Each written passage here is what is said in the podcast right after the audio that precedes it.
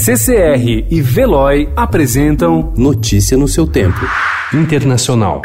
We will be suspending all travel from Europe to the United States for the next 30 days. The new rules will go into effect Friday at midnight. These restrictions will be adjusted subject to conditions. O presidente americano Donald Trump anunciou na noite desta quarta-feira a suspensão de todas as viagens da Europa para os Estados Unidos pelos próximos 30 dias, a partir de sexta-feira, devido ao avanço do surto de coronavírus no continente europeu. A decisão, no entanto, não inclui voos do Reino Unido. Os Estados Unidos têm mais de 1.200 casos e ao menos 36 mortes pela doença.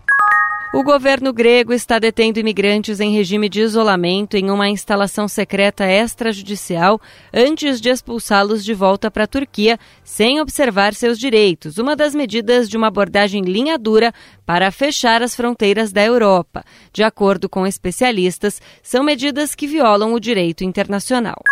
O senador Bernie Sanders rejeitou abandonar a disputa democrata mesmo após as derrotas nas prévias de terça-feira para o ex-vice-presidente Joe Biden. Ontem ele afirmou que sua campanha está vencendo o embate ideológico e ganhando o voto dos jovens, mas reconheceu que vem perdendo o debate sobre elegibilidade, já que a maioria acredita que Biden tenha mais chance de vencer Donald Trump em novembro.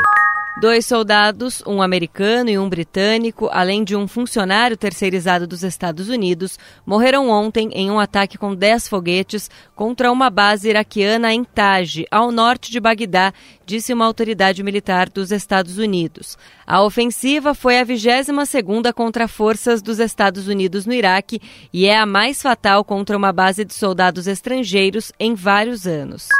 Estudantes, em sua maioria secundaristas, protestaram ontem em vários pontos de Santiago, em uma onda de manifestações convocada por causa do segundo aniversário do governo do presidente direitista Sebastián Pinheira. Os protestos também coincidem com os 30 anos da volta à democracia ao Chile, após a ditadura de Augusto Pinochet. Notícia no seu tempo. Oferecimento CCR e Veloy.